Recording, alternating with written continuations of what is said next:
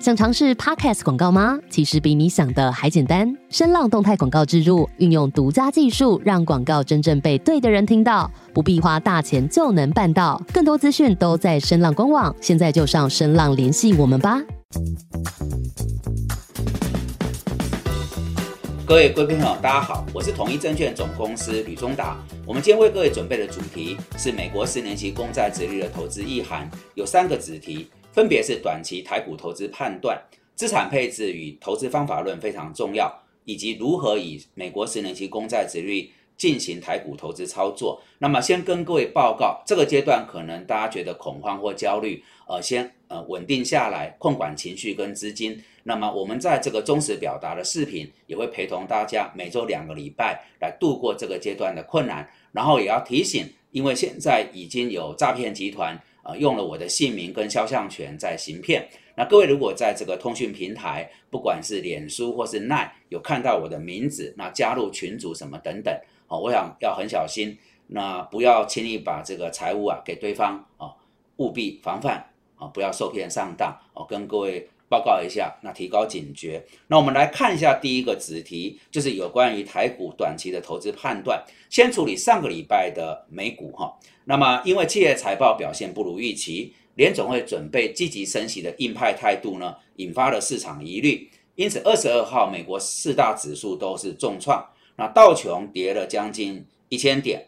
这个位置是二零二零年十月以来最大的单日跌幅。至于费城半导体指数是创了十一个月的新低。那我们看了上个礼拜啊，这个美股的收尾，来把焦点摆在礼拜一哦，二十五号台股来做详尽的解释。我想脉络就出来了。礼拜一的台北股市跟汇市是同步大跌。那当然主要是上个礼拜啊美股的一个收盘是重创，自然就冲击到台股哈。那么。现在这个位置啊，它是去年十月十九号以来的指数新低哦。那尾盘这个跌四百零四点，是创半年来新低，几乎主要类股都是走跌，无一幸免。那台币呢，也是相对比较不利的局面，所以这当中很清楚看到外资的汇出，它是牵动到台股跟台币哈。那四月以来，台股已经下跌超过千点。台积电跌破五百五的关卡，国巨跌破四百的关卡，哦，这都是电子的指标股。那么在去年呢，引领风骚的呃这个货柜航运，即使它有获利不错以及高现金股息值利率的优势，股价也是重创哈。那显然就在这个阶段。不管从电子到船产的指标股啊，都有相当的压力。那观察量能而言，最近几次的反弹量能都不足，而且高点越来越低。那投资朋友尤其要注意，当跌破了今年低点之后，有没有进一步的停损卖压出笼？这个会呃压抑台股的表现。还有新台币能否是止贬转升，也是一个重要的观察点哈。那外资呃今年以来都站在卖方。技术面是量增价跌，指数滑落到短期均线以下。现在不管是周线、月线都是往下。显然台股这个是中期啊，需要一个时间的反复整理。那当然，呃，首要之务是先寻求止稳哈。那统一投顾的看法是这个样子，就是目前台股的短中期的均线哦都是比较不利，要审慎。那如果要布局以防疫。哦，高值率概念跟通膨涨价概念为主哈，啊，我想呃大的方向从上周的美股到周一的台股，我们呃详尽解析之后，我们来对照以下几个事情哈。首先是在宏观的议题上面，联总会要缩表升息，把钱收回已经确定了，那这个是影响到目前台股最大的一个呃这个纷扰的因子哈。那在这个前提底下。外资也自然就卖超雅股跟台股回流到美国哈，那再过来是俄乌的战事，这个我们会再辟专题，看起来短期不会落幕，会打上一段比较久的时间啊，它的压力就会造成通膨升温，那疫情又走到另外一个新的里程碑，还有一个中国大陆中共中央的清零政策，很可能会推迟全球景气的复苏，那在刚刚这几个议题下，我们就有一个心理的调整。过去随便买随便涨随便赚的融景就过去了。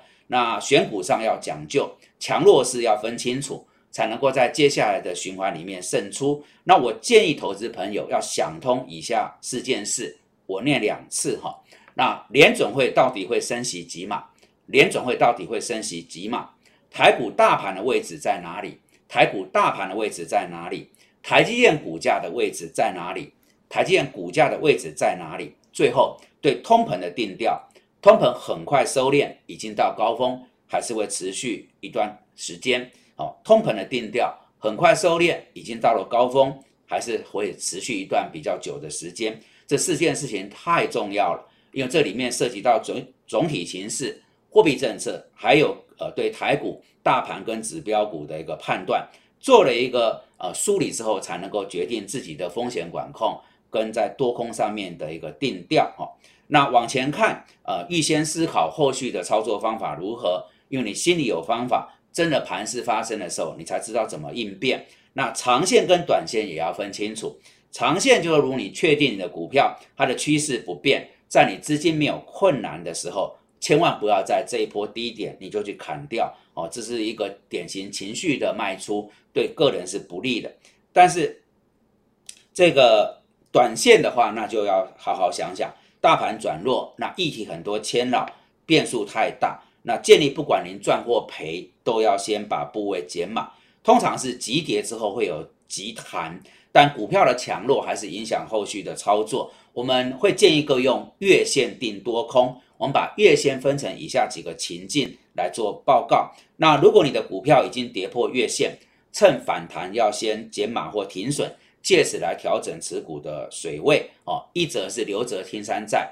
二则是你比较能够维持你的生活哦，不要造成情绪上太大的压力。那如果已经跌破了月线，可以再观望个两三天。假设站不回月线，它就是弱势确认，那你要减码。再来一种情境是，呃，股价三天左右站回月线，或者这一波根本没有跌破月线，那是相对强势股，代表是有资金在流入，可以考虑你的这个风险承担的意愿跟能力。来续报或是适度的获利了结。接着我们进入到第二个子题，是资产配置跟投资方法论非常重要。决定投资盈亏的不是时机的选择，也不是买卖标的的判断，而是一开始我们所做的资产配置，在股票、债券、现金各占多少的部位。在美国常年的大型退休金调查发现。一个投资的盈亏，它有九十几趴是来自于你一开始阶段所做的资产配置。至于投资方法论，我们的建议是，现阶段因为议题太牵扰，变数太多，其实不太容易看得精确哦清楚。那么只能用一套方法论来面对诡谲的盘势。那方法论怎么建议呢？呃，我们之前谈到，就是买低不买高，买黑不买红，分批进出，停损停利。另外非常重要。进场前要想退场机制，我们很多投资朋友都在想进了怎么赚钱，但是永远要去思考，万一不如预期，我们要如何退场哦，这很重要。那现阶段统一证券是大财管，是金融百货，或许大家也不是一定要布局台股或美股基金，可能可以考量美元保单。为什么？因为呢，除了原来的风险性资产股债汇市的布局之外，建议把部分的资金投入美元保单。因为联总会已经结束自二零零九年二月以来维持十三年的极度宽松，未来加速紧缩货币所营造的利差优势，以及担忧新冠疫情延烧和地缘政治紧张冲击经济的避险需求，都会使得国际热钱相继流向美元。那预期未来美元啊遇小不易，见高不是高。那持有美元保单可以同时掌握利差跟汇差，又可以停泊锁定了。过去几年股市大多头的获利成果，我们觉得能见度是比较高的工具。那统一证券有统一保代，各位朋友如果认同这个理念，可以跟我们的营业柜台同仁哦来洽商哦，做好在这阶段保全资产跟趋吉避凶。接着我们针对第三个议题，就是如何用美国十年期公债殖率来进行投资操作，这是第一段。我们后面还会针对这个殖利率。的变化怎么联动到货币政策跟总体经济的判断？那我想各位比较在乎的是投资操作，我们先摆到前面来谈。好，台积电在二零二零年元月底，在疫情刚爆发的时候，它那个收盘价是三百二十块。那当时的美国十年期公债值率是在零点四趴。那后来台积电为指标股，把台股从八千五百多点啊拉到一万二，将近两三千点的涨幅。那一段时期的美国十年期公债殖率大概在零点六趴，不到一趴。那么去年元月初，美国十年期公债殖率站上一趴。哥，我们现在事隔两年多来回溯，当美国十年期公债殖率在零点四到零点九趴，应该就是台积电带领大盘冠上面了几千点指数涨幅最黄金的一个时间。但是从去年的元月到这里，台积电几次的跌宕起伏，我们发现都跟这个美国十年期公债殖率在往上走是有高度的联动。当到上礼拜，它这个指标已经逼临三趴，你就看到盘面上外资还在持续卖超以台积电为首的电子全指股。为什么？我们之前已经屡次提醒，今天再用一个严谨的方法来说，就是你台积电有再好的基本面，再漂亮的营收，你法说公布的数字都很好。但是呢，外资他想的并不是这个，他想的是机会成本，他想的是筹码面。当你美国十年期公债殖率是零点四到一趴，你稳拿的不到一趴，台积电平均的股利率在前面有一点六趴，外资就大举来买台积电，台积电就带领台股往上，哦，两千点、三千点。但是当你这个美债殖率到最新已经逼临三趴的时候，台积电的平均值率不到两趴，那你再好的一个条件，我因为在美国十年期的政府公债，我可以多拿一个百分点以上，我考量筹码跟机会成本，我自然就呃砍杀了台积电，回流美国去买十年期的政府公债。我想就是一定要弄得很清楚，这个指标其实是在这个阶段，如果各位在看台股的指数还是电子股。特别是问台积电股价到底怎么回事，它是一个重中之重，它是一个你最需要去盯的一个指标。为什么？因为美债殖利率是无风险利率，就是你没有任何风险承担，你一定拿得到。美债殖利率是全球资产定价之锚，有五十兆美元的资金部位是以这个为一个坐标来做操作。美债殖率也是美国的消费性贷款跟房屋贷款的基准点，这个几乎是所有在反映总体经济。跟货币政策里面最最重要、最为敏感的一个指标。那我自己在外资前后服务十一年，我这几次一直在跟各位谈这个指标，就是我发现我当时接触了八十几位经纪人，这些来自于世界各国的优秀操盘手，他们可以讲很多的讯息跟指标，可他永远只要跟你交流，都在讲美国十年期公债殖利率。所以显然，这是外资圈呐，在操作雅股跟台股最重要的判断。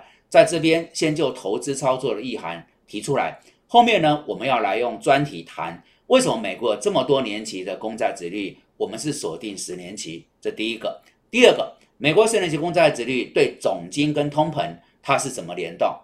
第三个，在这个条件底下，美国联总货币政策又如何来考量美债殖利率？好，我们今天先锁定投资操作，后续的专题就比较偏总体的形式。